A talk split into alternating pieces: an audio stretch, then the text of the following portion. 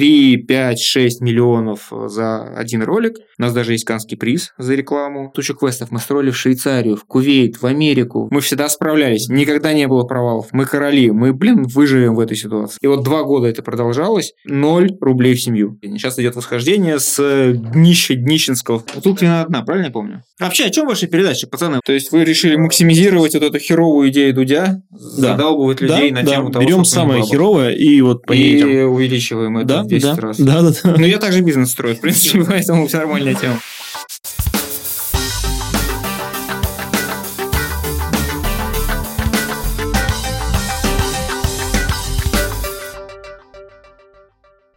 Я Владик, 34 годика, Ой, 35 уже, ребят, 35 недавно исполнилось.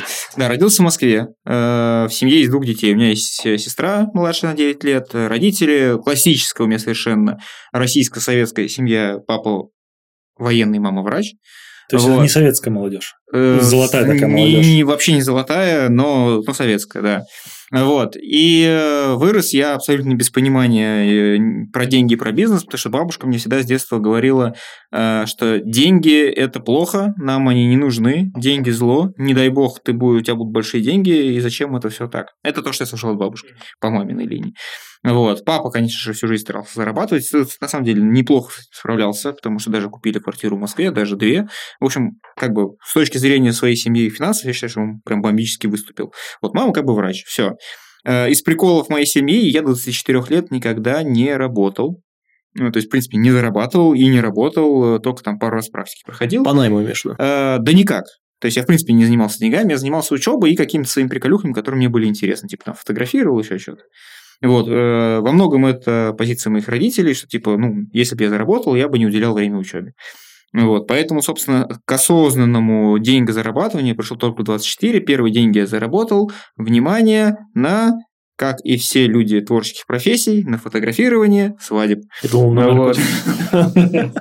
Да, э, мне папа, э, за, что ему огромное спасибо, э, увидел, что я там типа фотографирую, я попросил у него хороший фотоаппарат, он мне купил его, и выяснилось, что я неплохо это делаю, ну как для своего уровня, и люди говорят, давай пофоткай. И вот начались свадьбы. И это сразу были клевые деньги, потому что свадьбы это сразу клевые Сколько? деньги. Слушай, я не помню, мне кажется, за был, свадьбу это был типа 2010 год, платили типа 30-50 тысяч. Вот, В Москве? э, э, да, и причем ты для этого как бы что, ты приходил на 5 часов на свадьбу, и потом день посидел э, за, да, за обработкой. У тебя, грубо говоря, за два дня полтос. Ну ладно, окей, там еще куча возни с клиентами, с их э, переживаниями и так далее. Ну, в общем, в целом ты типа за два чистых дня заработал полтос. Или там Сколько таких 30-50. заказов могло быть М, в месяц, в квартал? А, Может, два, может, три. Ну, То есть, э, это было все. У меня не было ни лендинга, у меня не было ничего. Да, у меня просто была страничка во ВКонтакте, и я учился в вышке, в высшей школе экономики. Я там сделал фотостудию на вышкинские деньги. При- и- и не, на, на деньги еще я собрал кучу студентов и сказал давайте все скинемся и построим фотостудию. Они все скинулись, и я построил фотостудию себе. Чувствуется дух предпринимательства. Да, это никогда не было предпринимательством, это было типа просто раздолбайством. Вот. э, И, собственно, все. И вот как бы через это меня все знали. Просто в вышке как бы знали, что вот есть какой-то Влад, у которого есть какая-то фотостудия, он как-то фотографирует, э, и типа через меня проходили люди, смотрели фотографии, и так проходили свадьбы. Собственно, все. Это были первые бабки. Слушай, а если вот мы чуть-чуть э, не так быстро будем двигаться, да, и вот вернемся к твоей бабушке, это э, по, по чьей линии? По маминой. По маминой. Вот, а ты чувствовал, что на тебя это действительно оказало какое-то воздействие, или это некий фон, к которому ты серьезно не относился? Я всегда относился к этому э, серьезно, потому что я прям мега фанат бабушки своей, типа я считаю, что она вообще божественная. Но э, конкретно эти слова мне просто максимально мимо меня проходили, потому что типа, ну, это бред, и все. Типа для меня это всегда было ощущением, что это какая-то странная история. И почему-то я никогда не спорил с бабушкой удивительным образом. Мы просто, ну, ну, ну, вот так вот, ну, бред и бред. А ты родился в Москве? Э, Да, да. Но вырос э, во многом наполовину в Ташкенте. Ну, как наполовину. Для меня психологически наполовину, на самом деле физически время я там пров- провел меньше, но там жили бабушки, обе бабушки и дедушка, я у них постоянно летом тусовался. Разговариваешь по-узбекски? Э, Берминга Бешкила Пахта. Ну, неплохо, ты же понимаешь, да? Ну, может быть, он нас обманывает. Это, как принято говорить, пишите в комментариях, если вы... Если вы знаете перевод этих фраз. Знаете перевод этих Сейчас фраз. напишут все татары, что они понимают. А, слушай, ну окей, я начал в 24, да, ты сказал? Да, 24 первые 24. деньги. Как долго это продлилось? А, Это продлилось год. А, Потом я как раз встретил... э, В эту же фотостудию пришла команда КВН Вышкинская Sega Mega Drive, э, которая играла в высшей лиге. На тот момент они играли в премьер-лиге КВН, если вы примерно понимаете вообще, о чем речь. Ну, типа, это уже крутая телевизионная команда, которая для нас, для всех, это о, боженьки. Вот. И они там снимали себе очередной видеоконкурс. Они пришли в мою студию с э, прикольными чуваками, которые им помогали. Просто прикольно, что они там что-то делали-делали. Я зашел, сказал, блин, что-то как-то хреново свет поставили, давайте я вам помогу, как быстро это сделать, потому что это моя студия, типа, шарю. Вот, и после этого мне позвонил Илюха, говорит, давай вместе видос снимать. Собственно, так начался бизнес видеопродакшна. Он сказал, ты будешь снимать, э, а я буду, типа, режиссером. Типа, я оператор. Я говорю, ну, давай. Мы что-то поснимали каких-то видосов, э, пересняли старый КВНовский конкурс команды КВН ФАС, который они очень хорошо ходил по КВНу, но типа был снят в плохом качестве, никому был не интересен. Мы пересняли его в хорошем качестве, он тут же разорвал YouTube, э, тут же всем это стало интересно, он набрал по тем временам, там, 11 год или 10 год, полмиллиона просмотров, что было просто бомбой для Рунета. Вот, и э, нас тут же позвал MTV, э, который сейчас «Пятница» канал, и сказали, слушайте, а можете нам снять э, сериал? Мы такие, нифига себе, ну давайте, конечно, конечно, можем. Типа, а деньги есть? Они такие, да, есть. Вот, они нам дали тогда, вы сейчас интересует цифра, сколько? 100 Абсолютно точно. 150 тысяч рублей на серию. 10-минутную серию 150 тысяч рублей. Я сейчас понимаю, что это такие копейки, конечно. Ну, для нас это был нифига себе. А что он из себя представлял? Э, Просто скетчи. То есть мы должны были снимать такие же КВНовские видеоконкурсы, А, понятно. только на разные темы. То есть там был тема, не знаю, про мастера пикапа, мастера тусовок, мастера одеваться э, в какую-нибудь красивую одежду, короче, любых мастеров.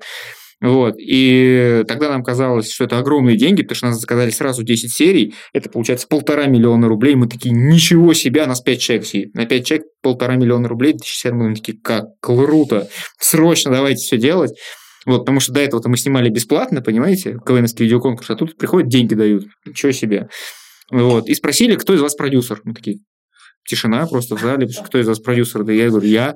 Вот, так я стал продюсером. Слушай, а вот эти первые деньги, ты же, э, когда начал зарабатывать на фото, э, ты жил тогда с родителями Да, или ты да. уже как-то отпочковался? Нет, я жил до родителей, с 50 на родителями 50 до там, общага? 26-27. Ну, то есть просто у них был, как бы с ними кайфово, большая квартира э, относительно там на Семеновской центре, ну, более-менее к центру Москвы, то есть меня все устраивало. Вот. Я такой маменькин сынок в этом смысле. А я- когда съехал? 26 27? 27, мне кажется, 20 26-27, я точно не помню уже, да, мне кажется, да, да, где-то так. Съемная квартира. Не, нет, я хотел снимать квартиру, э, то есть я как бы понимал, что родители не очень хотят, чтобы я съезжал, ну, потому что это родители. И я такой, я вот все зарабатываю, бабки есть, э, я пошел снимать квартиру. Они такие, блин, как ты будешь снимать квартиру, как ты будешь жить? Я говорю, ну вот смотрите, я типа все посчитал, как обычно своей этой продавливал. Вот, что-то молчали, молчали, в итоге пап такой, ну, вообще-то есть квартира, иди живи там. Ладно, так и быть. квартира своя. Так и быть. Понятно. Слушай, а на что тогда, получается, ты тратил э, заработанные деньги? Слушай, на себя. Просто какие-то развлечения, друзья, тусовки. Не, ну как, на самом деле и да, и нет, потому что папа дал квартиру, э, которую ему досталось э, в наследство от его тети, и там был ремонт из 80-х, офигенная квартира, но с ремонтом, со всеми прилагающимися последствиями. Вот, и просто первым делом я все сбережения потратил на ремонт ее. То есть я не, не помню, то ли я взял сколько-то денег у родителей, то ли не взял, но, помню, типа 2 миллиона я сходу вгрохал в то, чтобы просто быстро в ней э, сделать ремонт. Я за два месяца въехал и все, типа, кайфовал э, в офигенной квартире. Типа 2011 год. Вид- Ну да, да. Нет, нет, нет. 2007. Слушай, я не помню. Я, я сейчас в этой квартире живу, наверное, 8 или 9 лет. Сколько получается? Ну да, 11 год где-то так. Знаете, как у меня, в принципе, вот если мы говорим про деньги как э, сущность, для меня деньги по большей части всю жизнь были какой-то приходящей и уходящей штукой. То есть я вообще никогда к ним не относился, как будто это какая-то э, нужная штука, нужная вещь. Э, и еще из-за того, что я постоянно, вот, типа, 10 лет подряд, грубо говоря, ты идешь на рост, ты идешь на подъем, ты всегда понимаешь, что ты, условно говоря, в этом году заработал в два раза больше, чем в предыдущем, ты уверен, что так всегда будет продолжаться. И ты вообще не считаешь деньги. То есть, ну, типа, у тебя не, э, я не, даже не пытался их копить, в принципе. Э, Никогда не пытался... Ну, то есть сейчас вот начал, у меня сейчас дети появились.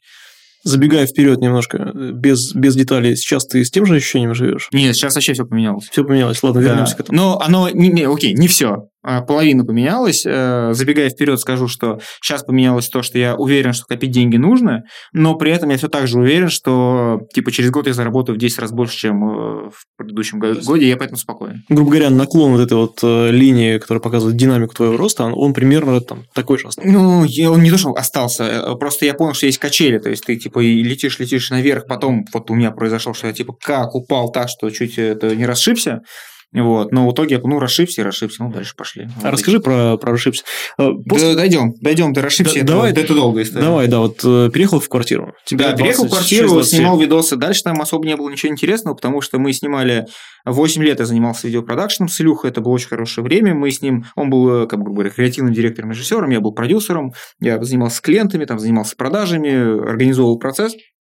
И мы снимали много чего. Мы снимали рекламу, мы снимали несколько сериалов, мы сняли на СТС, на MTV, на...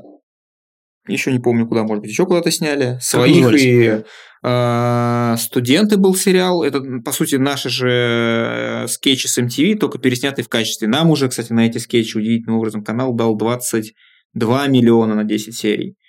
Вот, есть... По-моему, это что-то такое аудиторное. Я вот так не... Ну, это типа должно быть на широкого охвата, но из, из нашего юношеского максимализма мы сняли его не очень удачно потому что нам канал давал полезный совет, как я сейчас понимаю, взрослые дядьки, которые шарят в бизнесе и вообще, в принципе, в креативе, во всем, а мы считали, да, они старперы, ну что они понимают, ну, э, это было когда, когда такое было нравилось людям, и мы решили сделать все по-своему. Сейчас я понимаю, что надо было послушать мужиков, э, они как бы шарили вообще жестко, э, и сериал как бы не то, он не провалился, он прошел типа ровненько, он прошел ровненько, ну, соответственно, он не отбил своих денег, которые в него вложили, и канал как бы решил его не продолжать справедливо абсолютно. После этого мы сняли пару сериалов по заказу Амика, то есть Амик там свои сериалы продавал на СТС, но они были так себе. Ну, у Амика не было интересного продукта, и мы просто их сняли как продакшеном, денег заработали офигенно. Вот. Э, то, чем я реально горжусь, это были рекламы. Мы очень круто делали рекламы. У нас даже есть канский приз за рекламу. Э, притча о доброте для Сбербанка. Вот, я всем э, рассказываю, что это э, любимая реклама Грефа. Может быть, так и есть, но, по крайней мере, она ему нравилась несколько лет, и он ее везде вставлял, э, во все эфиры, заказывал нас несколько лет подряд, после того, как мы снимали ее. 3, 5, 6 миллионов за один ролик – который ты снимаешь два съемочных дня. У тебя, правда, перед этим еще там полтора-два месяца подготовки, но, тем не менее, маржинальность этих роликов очень хорошая была. То есть, если ты прям все круто сделал, ты мог и половину денег забрать. Если э, факапил, то там типа 20-30%. Но смысл в том, что в этот период я как бы особо не нуждался в деньгах. У меня не было ни жены, ни детей, не было... я просто как бы жил, тратил. Мои со, со, все, кто меня знал, считали, что типа я очень хорошо зарабатываю, все мне завидовали, и я как-то особо не напрягался. Тоже не копил, как бы купил машину, по-моему, себе. А, нет, машину купил потом уже, мне же прав не было. Вот, ну, в общем, просто куда-то все деньги исчезали. А сколько это примерно, ну, среднемесячно так тут? Слушай, по-разному. Если мне кажется, 1400, 400, 500. 400-500. Да, в, в пике могло быть лям, мне кажется. Это типа 2000 Ну, это когда? Это 13-14 год, это доллар 30, э, тебе там 27, и ты зарабатываешь э, пол ляма лям, это клевые деньги. Да, 20-30 тысяч долларов. Вот. И я даже не представляю, куда они все уходили, но как-то было нормально. А по твоим ощущениям, как бы ты э, зарабатывал нормально, средне, больше, чем все, кто у тебя окружал? Как ты себя ранжировал вот в твоем окружении? Ну, в своем окружении зарабатывал хорошо. На тот момент я зарабатывал, мне кажется, лучше всех. Э, именно из своего ближайшего окружения. Но для себя я зарабатывал просто типа, ну, ну нормально. Но это мое стабильное состояние. Я всегда, когда зарабатываю, сколько-то, если это выше, чем прожиточный минимум, это ну, нормально. Если это больше, чем жена зарабатывает. А прожиточный минимум это сколько? Э, смотря когда. Ну вот тогда, тогда для тебя... 100 тысяч рублей, мне кажется, вот так вот, 150. Здесь может быть вставка о прожиточном минимуме в 2014 году. Да, не, я согласен, да, что это типа огромные деньги, учитывая, что ты не снимаешь квартиру, э, что как бы куда можно потратить сотку. И при этом у меня не было ни машины, ничего у меня не было. То есть я даже сейчас задумаюсь, я не знаю, честно, вот у меня не было. И, и причем я не транжира, то есть нет такого, что я там на кокаинцев спускал или на клубы. Я и клубы не ходил, и для меня потратить 10 тысяч рублей в баре за вечер, это типа нифига себе, это вообще транжирство жесткое. То есть как-то они потихонечку просто уходили. И Блин, я не знаю куда. Нет, окей, э, вру, потому что после этого, когда я уже, видимо, подошел, подошел к пику зарабатывания, началась, началась клаустрофобия. И я вот свои сбережения вложил в первые квесты. Вот, наверное, такое объяснение. Додумался я. Вот. То есть Э, что-то все-таки там Да, то есть, стороночку ну, нет, нет, не было сбережений, то есть, может быть, там лежал полмиллиона, окей, на счету просто, типа, рандомно накопилось, и, типа, я начал строить квест, и параллельно все, что я зарабатывал, я дальше продолжал заливать туда. То есть, не было такого, что я заработал полтора миллиона, вот теперь я могу построить квест. Все, давайте начинаем. Где-нибудь деньги найду. Из проекта вытащу, потом дозаработаю.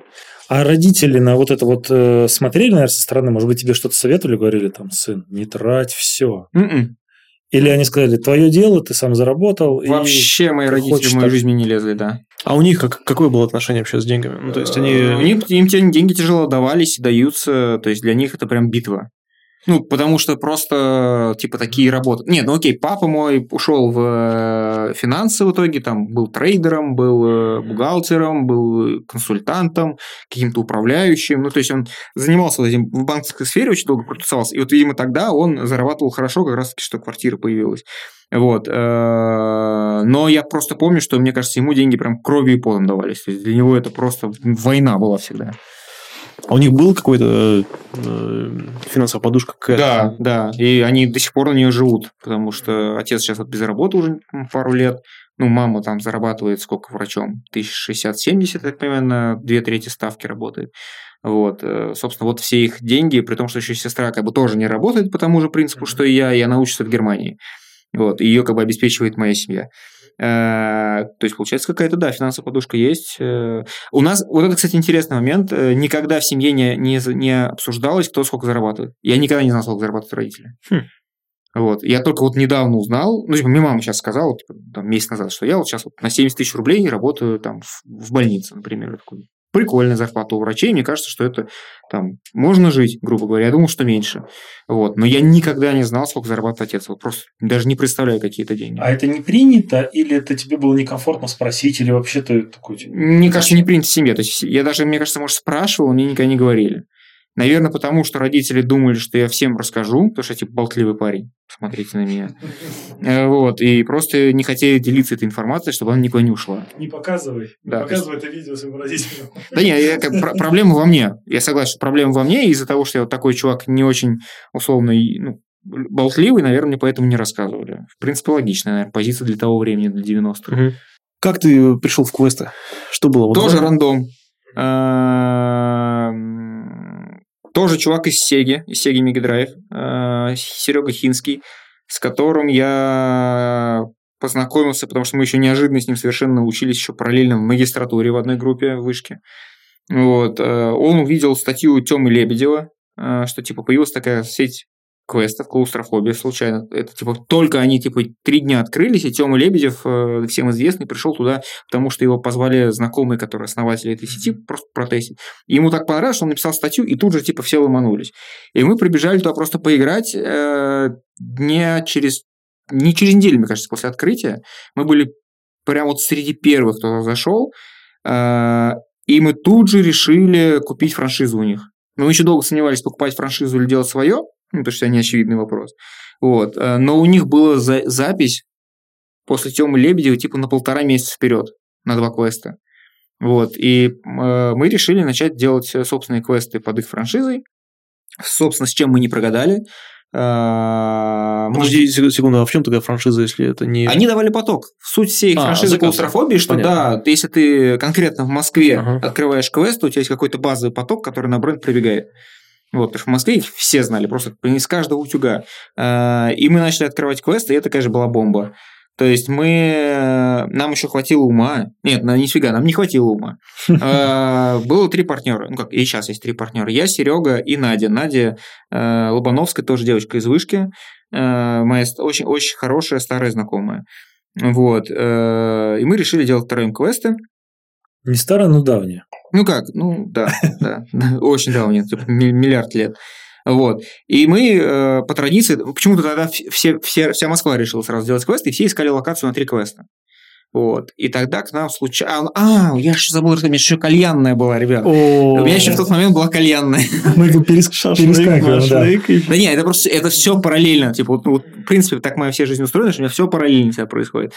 А зачем вообще, извини, а зачем вот э, это какой-то предпринимательский зуд? Это, Это по приколу. Это прикол? Это по приколу. Или, э, может быть, твои знакомые такие, слушай, все что-то делают, такой, я тоже буду Не-не-не, что-то это делать». чисто по приколу. Тебе просто прикольно что-то поделать. Кальянная, тебе расскажу, как было.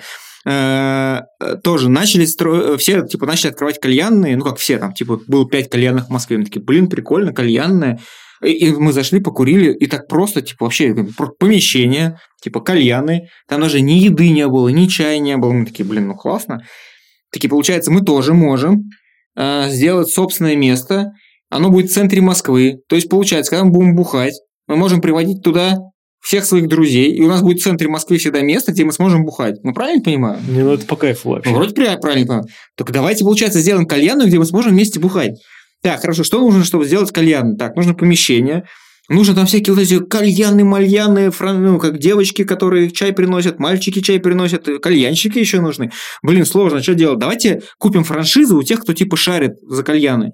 И была такая сеть F-Lounge тогда. Мы пришли к ним, говорим, у вас же есть франшиза? Они да. Давайте мы ее купим. Они давайте.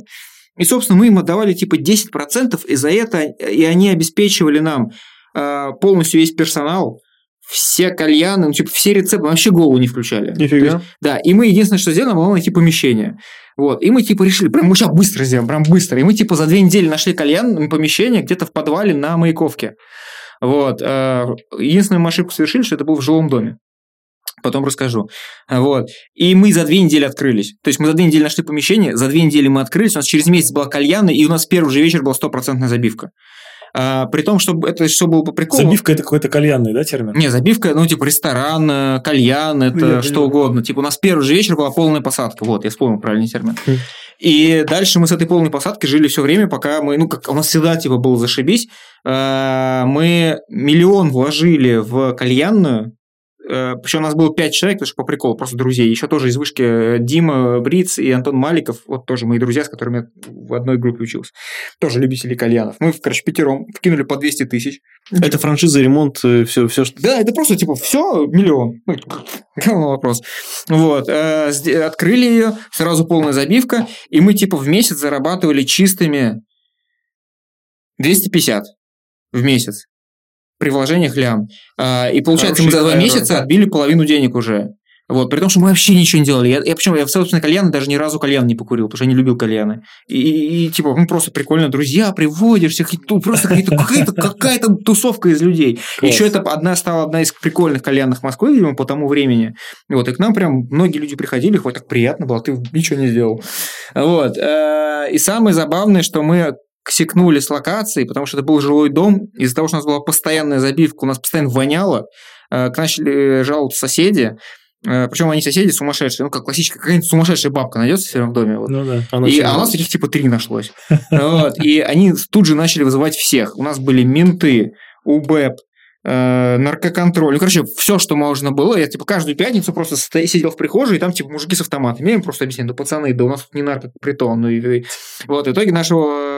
э, Кальянчик сейчас организуем. а У меня даже фотография, у меня даже фото- фотография в Инстаграме есть, где просто, вот, типа, пятничный вечер нашей кальяны. Сейчас стоят менты с автоматами, и я тут с ними разговариваю.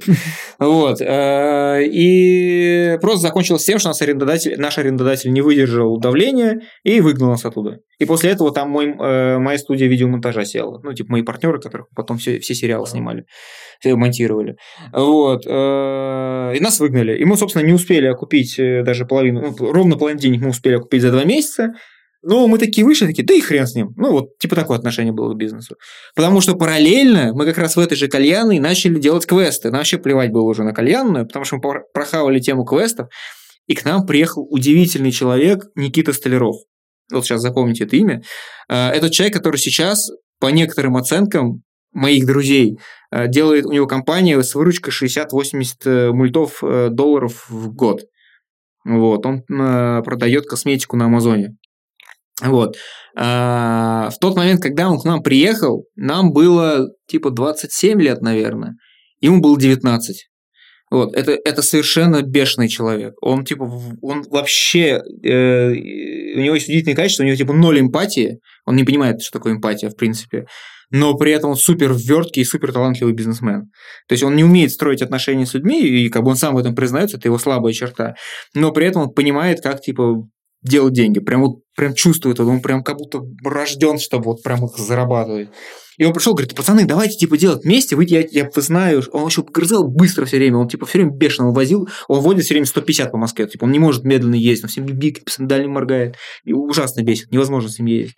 Вот. Сейчас он также только на Феррари ездит и по Майами. Извини, почему он к вам пришел, а не к Владимиру? Хрен знает. А, я помню, он типа, короче, придумал себе такой прикол, что был главной офис клаустрофобии в бизнес-центре, который продавала франшизы. Угу. И она э, к нему прям в очередь стояла из людей, которые купили франшизу в пике, там прям реально мясо было. И этот чувак, он что сделал, Никита? Он снял офис этажом ниже, сразу под офисом фобии, и всех, кто выходил оттуда, он подходил тут же к ним и просто, как это называется, вербовал, что типа я у вас куплю там половину доли, половину чего-то. То есть он просто тут же переманивал к себе людей из э, фобии. Мани... Маниакальный Да, он, он, у него маниакальная страсть к бабкам. Это, это очень круто, вот именно с точки зрения зарабатывания. Почему к нам пришел, я не помню.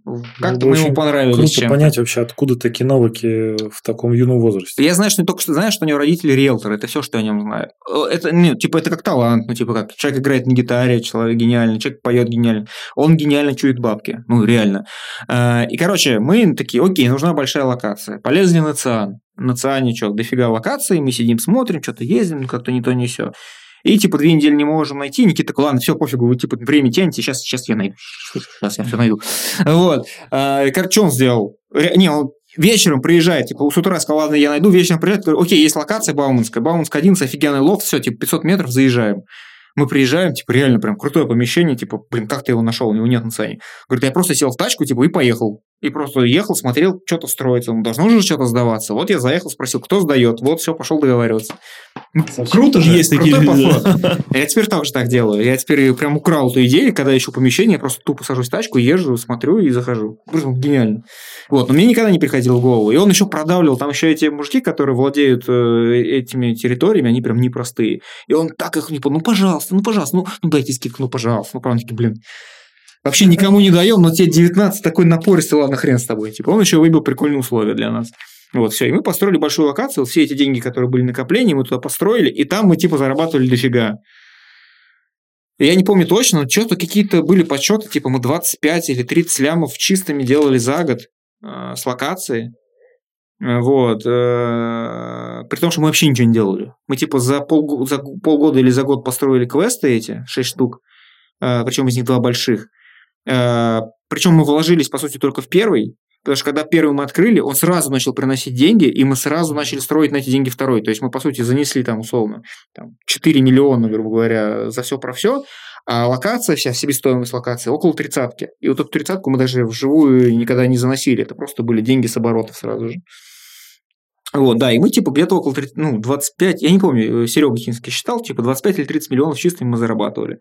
И вот тогда-то начались все проблемы.